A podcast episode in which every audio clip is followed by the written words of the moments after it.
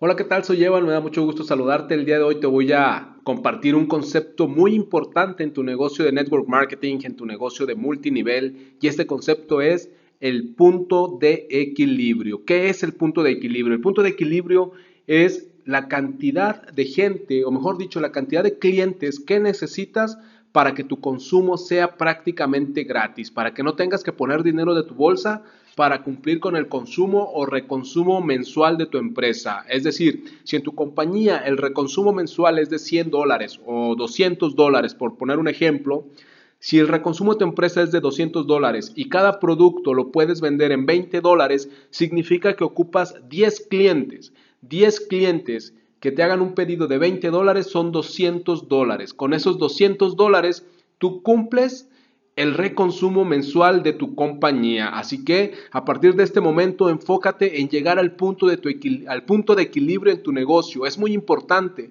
Si tú llegas al punto de equilibrio en tu negocio, ya estás del otro lado. Tu negocio va a empezar a crecer porque esto se lo vas a enseñar a tus inscritos, a tu organización y el volumen empezará, empezará a crecer. Solo imagina si cada uno de tus distribuidores, cada uno de los miembros de tu equipo tuviera 10 clientes, ¿cuánto volumen estarían generando? Si tú tienes 10 clientes y luego tienes 10 distribuidores, cada distribuidor tiene 10 clientes, son 100 clientes. Entonces, ahí es donde entra el volumen. Por eso es muy importante llegar llegar al punto de equilibrio. Es muy importante que cuando tú empiezas tu negocio de multinivel, cuando tú empiezas tu negocio de network marketing o cuando inscribes a una persona a tu organización en tu negocio de network marketing, es muy importante que lleguen al punto de equilibrio. Es decir, que lleguen al punto en donde el producto les sale gratis. Tal vez no están ganando mucho dinero, pero el producto, el consumo les sale gratis. Y esto a la larga va a generar volumen grupal.